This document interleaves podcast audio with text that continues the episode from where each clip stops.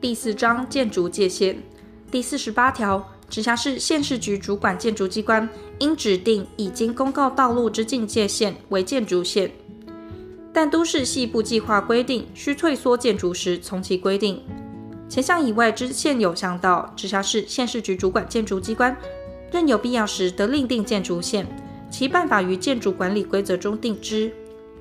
第四十九条，在依法公布尚未辟筑或拓宽之道路线两旁建造建筑物，应依照直辖市县市局主管建筑机关指定之建筑线退让。第五十条，直辖市县市主管建筑机关基于维护交通安全。景致观瞻或其他需要，对于道路交叉口及面临河湖、广场等地带之申请建筑，得订定退让办法，令其退让。前项退让办法应报请内政部核定。